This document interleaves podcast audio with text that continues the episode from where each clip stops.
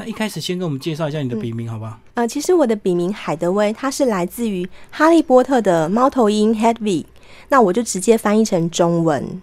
嗯因为哈利波特对我的影响很深刻，在我年少的时候，大部分读的书像是呃三毛或者是刘墉，还有一些文学名著，像是呃《双城记》《快肉余生录》这样子的书籍。那当我在接触到哈利波特的时候，我才恍然大悟，哇，原来小说可以这样子写，可以有奇幻这样的类型。那当时我就觉得非常受到感动，所以就用哈利波特的猫头鹰作为我的笔名。所以你的意思是你从很早就有开始读一些文学作品，然后那时候是纯兴趣，还是说你本来就有立志要去从事创作？呃，是，其实我从小就是非常喜欢阅读，那我的母亲也很鼓励，但是呃，我本身是读大众传播的，所以我并没有立志要成为一个作家，是后来因缘际会才走上这一条路。开始动笔写是什么时候？大约在二零一四年的时候，然后现在出到第几本的一个作品？嗯、我的虎爷好朋友是我的第四本作品。然后都是儿少相关的吗？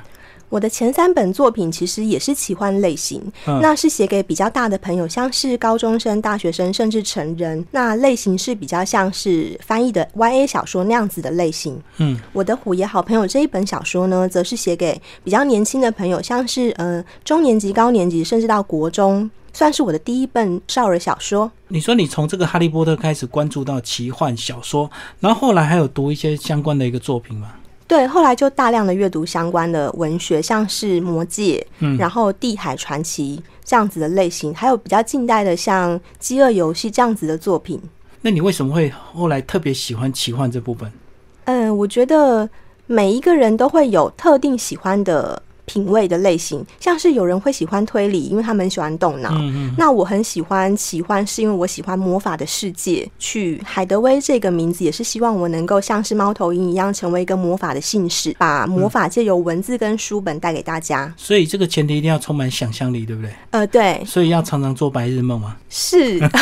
其实我以前的工作是做广告行销相关的，那本来就是常常在天马行空的想象。那目前已经变成全职的这个作家，就对了。是，嗯嗯嗯，哦那我们现在就来聊这本书。我的虎牙好朋友是、呃，你个人跟民俗本来也有兴趣吗？还是为了写作这个才去呃参考相关的题材？是，其实我在之前的作品呢是比较熟悉西洋那边的文学，像是呃女巫，吸然后血鬼那种？对对对，嗯像那样子的类型。那为了要写这本书，我特别去考究像是虎爷、土地公、二郎神这样子的传统神器。那就要帮我们这个主角虎爷先稍微介绍一下了。虎爷为什么都是在那个神桌下面？呃，其实虎爷这个神奇呢，它大部分是作为像土地公，然后城隍爷的坐骑，然后它通常会就是把神像放在神桌下面，让小朋友，呃，其实以前的时候家里面都会放神桌嘛，那小朋友常常可能会在神桌下面跑来跑去玩耍，所以虎爷这样子的形象呢，他除了就是协助土地公、城隍爷这样的神明之外呢，他也是一个儿童的保护神，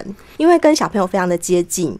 所以有一些父母他们会就是请虎爷当小孩子的义父，来保佑他们家的小孩。哦，所以小朋友常常会钻到那个神桌下面玩，那无形中就会感染被虎爷所保佑，就对。对对，拉近距离。我会特别选用虎爷，也是因为跟我们的主角有关系，希望这个男主角呢，他能够受到虎爷的保佑，然后让他的就是生命走得更顺遂。我看到你这本，突然想到前阵子的《红衣小女孩二》，也是是虎爷，对不对？也是是虎爷跟那个嗯山中的模型啊在斗法这样子。对对。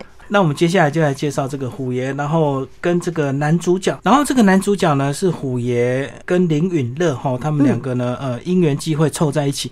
然后林允乐这样的一个角色的原型是跟你生活周遭有些朋友呃有关系吗？还是自己去想象出来的一个这样的一个角色？呃，其实这个角色是我自己想象出来，但是当初在做角色设定的时候，我刻意做了，就是小乐呢，他的名字是允乐，允许快乐，所以就是希望他到故事的后段的时候，能够走出自己人生的光明面。那另外一个女主角，她则是和小乐截然不同的个性，像小乐她是比较害羞、比较内敛，然后有苦往自己肚子里面吞。女主角梁燕，她就像梁上的燕子一样，嗯吱吱喳喳，她是一个非常热血，然后仗义直言的女孩子，那可以跟我们男主角做一个互补，激发出一些火花。而且尹乐他这个呃，因为家庭环境的关系，所以这个好像父母在关注度上就比较没有办法照顾他，然后他这个平常也在学校常常会被霸凌，这样好像就是现在蛮多小朋友都是这样的一个角色，对不对？嗯，是父母这个忙于工作，或者是因为生病，所以造成说对小朋友，然后又是独生子，所以他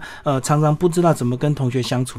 对，那就反映到其实现实生活中有很多小朋友因为父母忙于工作，像允乐他的父亲就是呃水利局的公务员，对，然后他的母亲呢，本来是有工作的，但是因为外婆过世，所以就是有忧郁症这样的状况。那他们都自顾不暇，其实就没有办法照顾到允乐。允乐跟着父母亲从南部搬到北部，他没有办法融入一个新环境，那就造就他在故事一开头的那个一个困境。然后这个因缘际会，他遇到这个虎爷化身的小狗这样子嘛。是是，嗯、那时候怎么想要用虎爷来化身成现实的这个动物来帮助他？呃，是因为我比较熟悉的类型是奇幻，嗯那我也会想要写一个比较年轻的奇幻的故事，我就想到了虎爷这个角色其实是非常适合，因为他是儿童神嘛。那我在开头的时候就是用一个小乐他被学长追逐。的这样的状况来切入这个故事，然后当他躲到土地公庙的时候，他躲到那个神桌的下面，然后发现他旁边有一个虎爷的神像，就向虎爷做祈求，希望虎爷能够帮他就是解决学长追逐这个麻烦。没有想到，外面的学长们真的被一群流浪狗给赶走了。嗯嗯，所以用这样子奇幻的元素加入我的故事里面，我觉得是它独到跟特殊之处。嗯，所以这无形中也带入这个呃流浪狗的这些议题，然后这个人跟狗之间的一个感情，就是变成呃，因为他父母亲比较没有办法照顾他，所以他就把感情寄托在动物身上，这样。嗯，是好，像现在蛮多小朋友是这样啊，就是对、呃很多心事可能不一定会跟家长讲，可是最后都会跟自己的宠物讲。对对。嗯那我觉得就是很感谢评审老师，他林信杰老师他的见解非常精辟。他说，从小乐他本来是一个被照顾者。然后被霸凌者，因为养了这只狗之后，他转换身份，然后成为一个照顾者，甚至提起了勇气。那这就是宠物治疗的一个非常好的效果。甚至在虎爷到他们家之后呢，妈妈也慢慢的就是开朗起来。对，然后愿意走出家门，甚至帮忙喂狗。但这个故事到底到哪边需要转折，把把这个虎爷角色带进来？那时候是不是就要去思考这个剧情怎么样急转急下这样？是，其实我在故事的后半段特别有安排了一个，算是从前面就开始铺了一个梗，就是虎爷他到底是什么样的身份呢？嗯，其实他有可能不是一只普通的小狗，因为在日常的相处中，虎爷甚至可以呃带着小乐走出像鬼打墙这样子的山林迷路的状况，或者是他可以帮忙抓坏人，所以虎爷的身份增添了这整篇故事里面的悬疑性。那到最后面呃大概三分之二的时候，就开始慢慢的抽丝剥茧。然后一度因为土地公绕境，那土地公神教转向的时候，冲向了小乐跟虎爷，对，所以梁燕甚至提出说：“那你的狗是不是狗妖？”这样子的一个疑问。嗯，所以就是在他的身份上面做一些琢磨。那结局就是虎爷他到底是什么人呢？我们就暂时不要破梗了，让大家去看看。就是当初你那个设计转折是不要让它马马上就出现，反而是把它变成狗妖的这种形状，让它有点怀疑这样子。对对对对，嗯，增添悬疑性。对啊，这也是你写作比较技巧的一个地方哦。呃，那其实为什么这个好像在这个少儿小说里面，有时候这个坏人就不一定要写的这个，像我们大人小说写的这么痛快，就坏人一定要受到这个惩罚，一定受到恶报这样子，好像就轻轻的点到他有受到教训这样就够了。是是，这也是不是少儿小说的一些特色？就是说，我们不一定要把赏罚写得很清楚这样子。嗯，其实我觉得在十几岁接近青春期的这个年纪，是一个比较会自我质疑的时的年纪。嗯，那可能会对于呃是跟非没有那么清楚，比较模糊的界限。所以我会希望我的作品里面用一个比较能够同理的方式，哦去告诉读者，其实没有绝对的对跟错，是是立场的问题。因为我们看到现在很多作品，有时候你要让大家看得很刺激，那个坏人一定要死得很惨，对不对？对对对，然后好人一定要过很好的日子，这样是这样大家才会就感觉心里很舒畅这样子。是是，哎，可是在这个少儿小说里面，好像这个不一定要把这个结局写得这么清楚。嗯是嗯，其实有很多传统的小说，他们会就是是非非常的分明。对对对，但是我会希望，就是在青少年这个阶段，他们能够理解，就是对跟错其实是有选择权的。那在可能你眼前的坏人是别人身边的好人，嗯，所以大家都可以就是做出比较正确的判断。而且甚至说，当他是个霸凌者的时候，嗯。也许他背后曾经也有他的故事，可能他在从小他也是常常被他的家长霸凌，对对对，所以造成说长大之后他可能就习惯用暴力来解决问题，是是没有错，所以还有蛮多可以继续探讨的地方。对。呃，那海德威，你希望这个青少年朋友看完你这本书之后，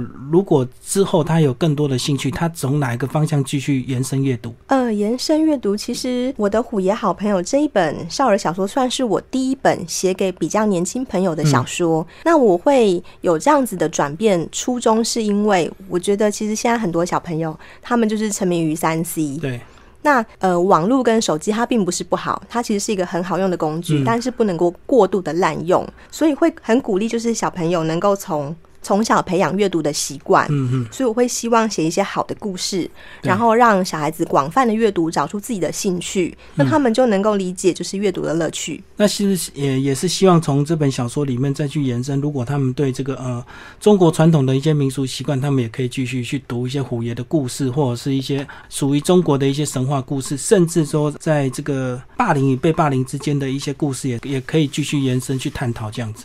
对，是，其实就我所知，现在很多的作家的朋友，我们都很努力的把我们的作品在地化。嗯，那所以应该会看到越来越多像是台湾民俗相关的，无论是推理或者是奇幻的故事都会有。嗯那可以让大家做选择。而且我觉得这本小说好看的地方，就是男女主角之间还隐含的一些这个呃特别的感情，对不对？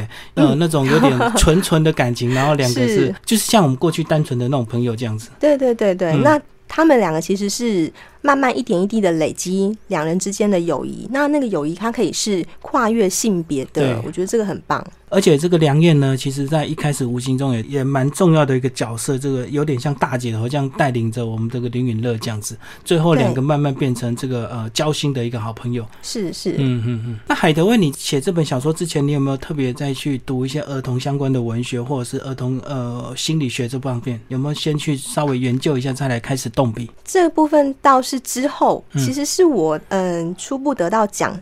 得到这个奖之后呢，有了信心，然后我就开始大量的阅读相关的就是少儿小说。那在之前，其实写作这种事情就是非常的蛮迷的，有时候灵感掉下来，嗯你就会开始动笔，然后源源不绝的写。像我的虎爷好朋友，这就是这样子一个类似的状况。可是前面的准备功夫还是要蛮扎实的、啊，这个资料收集啊。嗯对对对，我通常在写一部作品之前，会先完整的收集相关的资料。然后接下来谈一下你现在的一些作息好不好？你现在嗯因为是全职的作家嘛，是那应该每天生活就有一定的规律，阅读跟嗯创作，对不对？对对，呃，其实因为我自己本身有小朋友，所以我花蛮多时间在照照顾小朋友的。那以外的时间就是我自己写作跟阅读的时间。那其实我知道有很多的朋友们，他们都希望能够尝试写作这条路，所以我会建议就是一定要第一步是大量的阅读，然后每天一定要规律的写作。像我自己是，例如说我一四年创作到现在，应该每年都有写到一百万字。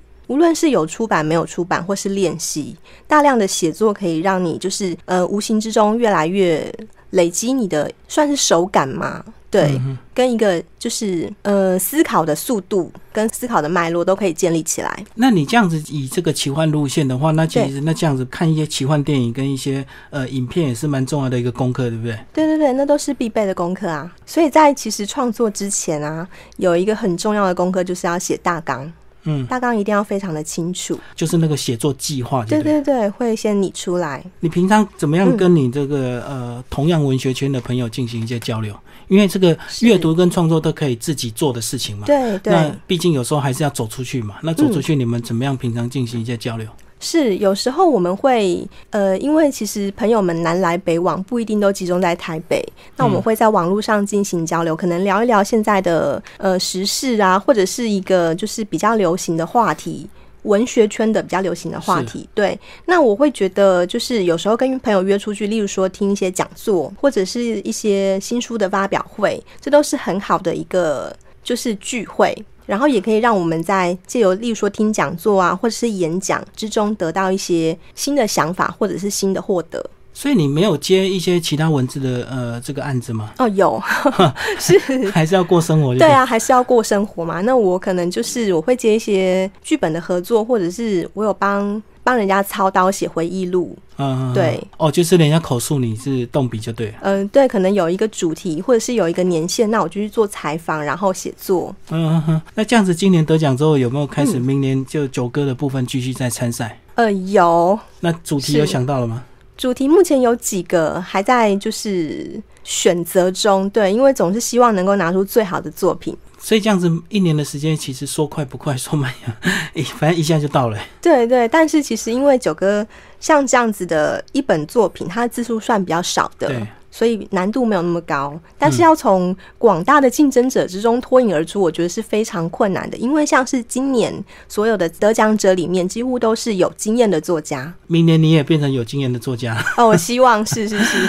那接下来我们来继续聊你这本书《我的虎爷好朋友》。呃，你这个整个小说的一个场景有设定在哪里吗？呃，其实在我撰写之初呢，我就用三峡套入我的整个场景跟环境。你从小就住三峡，呃，结婚后 是，所以在土地公庙这样子的一个地域呢，呃，我当时是想象在祖师庙前面刚好有一个广场，是是是。然后附近就是有很多的巷弄，所以这个他们在追逐，或者是他们在这个呃躲避这个霸凌者的时候，都是在这个巷弄发生的。对对对，嗯哼哼，然后这个也有提到说，在这个呃有一个这个常常会发生意外的这个河域，也是三峡相关的嘛。是，其实三峡有一个很有名的地方叫做大豹溪，嗯。那那边有一座桥，就是常常到夏天的时时候，都有很多人喜欢去那边玩水啊，甚至从桥上跳水下去这样子。那每年也衍生出很多的意外。对，因为它的高度应该有三四公尺，大概有两层楼高吧。但是因为它的水最深的地方应该也有两公尺，所以跳下去如果没有发生意外的话，其实是蛮好玩，吸引蛮多年轻朋友的。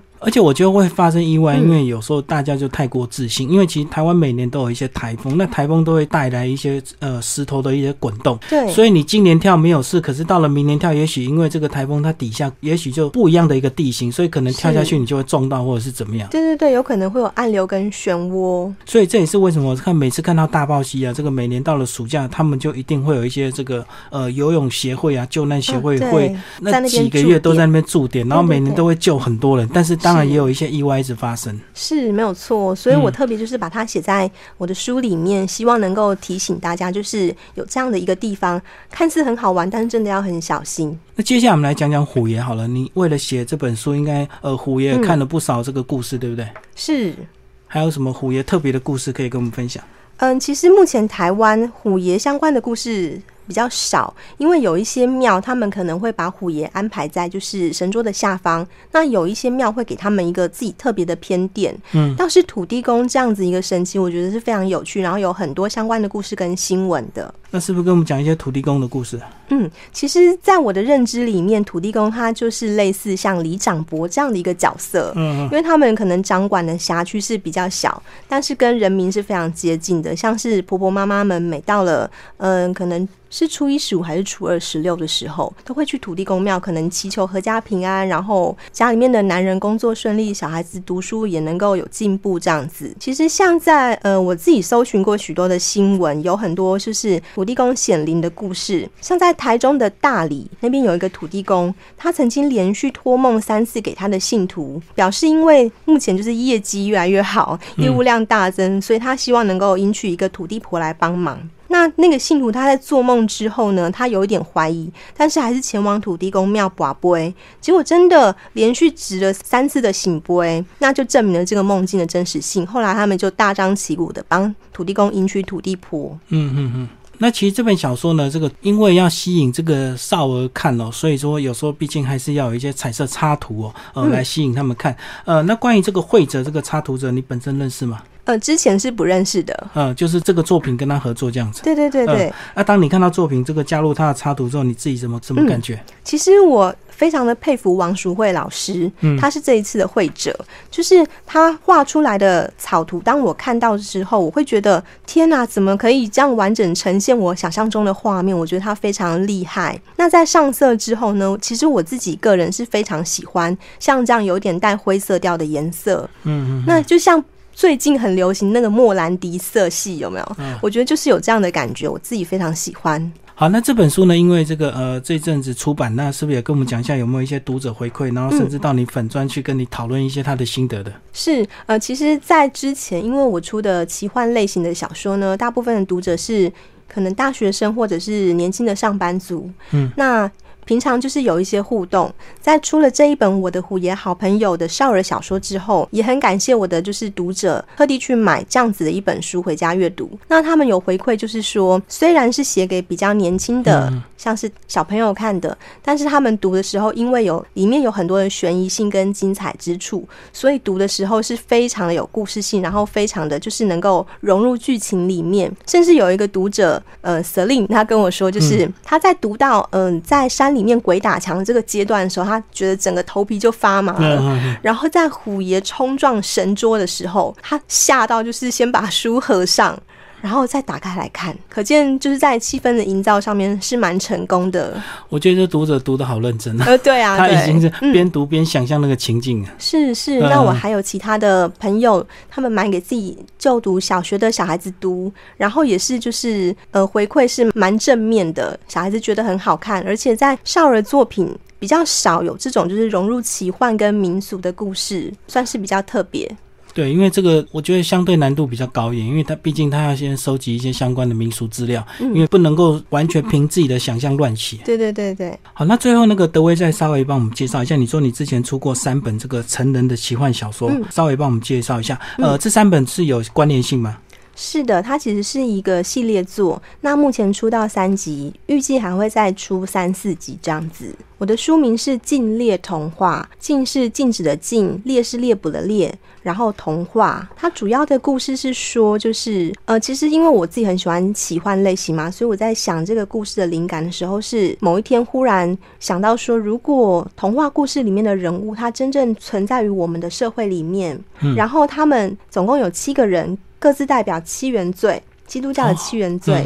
对，那他们就是在童话故事里面运用的东西，实际上就是他的法器。例如说，哈梅尔吹笛人，他不是有一把魔法笛子吗？对，那他的笛子其实可以把乐曲的意境幻化为现实。例如说，他可能吹奏维瓦蒂的四季的春。的时候，周遭环境就真的像春天一样，然后百花丛生。那嗯，金斧、银斧、铁斧里面这个樵夫呢，他真的有三把斧头，是，然后是无坚不摧的，嗯，什么都能砍，就对对对，像那甚至像美人鱼，它的匕首可以让它就是在人跟人鱼之间做形态上的交换。所以你这是系列小说啊？是是，出了三集，那你预计写写几集？预计写七集到八集。嗯，那当时就是还有一个构想，就是其实，在十六世纪的猎杀女巫那个年代，基督教他们要追杀的其实是这七个人。嗯，那他只是用一个猎杀女巫的名义来广泛的追捕所有会魔法的人。哦，就跟那电影那个变种人一直不停的被人类追杀一样。对对，所以到了二零一八年呢，方蒂冈又卷土重来，开始重新追拿这七个人。衍生出一个就是很精彩的冒险的故事。哇！可是你第一次写这种奇幻小说，你就写这么大的一个故事，然后一写就要写七八集。是是，居然不是用单一集来挑战，反而马上就呃写这种有续集的一个故事。呃，它其实是有一个脉络可循的，因为我的第一本《禁猎童话》初集呢，它是得到了二零一五年的时报小说赏的佳作。那在得到奖之后呢，我就。跟编辑讨论，后来就是跟秀威这边做合作。编辑觉得一集好像可以扩充成三部曲，嗯，我就开始花两年的时间写成三集。那写完三集以后呢，又得到读者的好评，所以我们又继续延伸，甚至有前传、后传这样子一系列的小说。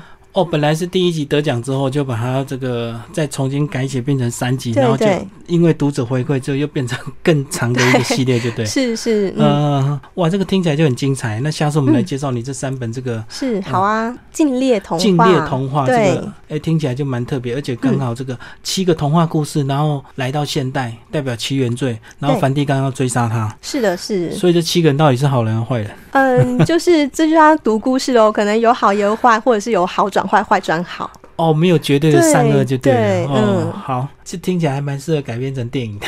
是，所以它其实有获选，就是二零一七年我们文化部的 IP 改编推荐书单。那这本书也有受邀前往釜山电影节做推广。所以意思就是说，如果他们这个呃一些电影公司的导演或制作人有兴趣，就可以跟你谈版权，然后改编成电影就对了。是是的，不过因为它的格局比较大，然后也有很多国外的场景，所以我们目前还在洽谈中。哦，所以这个嗯还有很多细节要推敲，不是这么容易哈。对而且重点是后面还有好几集，大家会很期待说整个完整性到底怎么来安排电影这样子。嗯，对对对。哦，哇，这个非常棒的一个故事。那、今天非常谢谢我们海德为为大家介绍他的这本这个虎爷，我的虎爷好朋友，以及他前面三集的一个作品，谢谢。谢谢。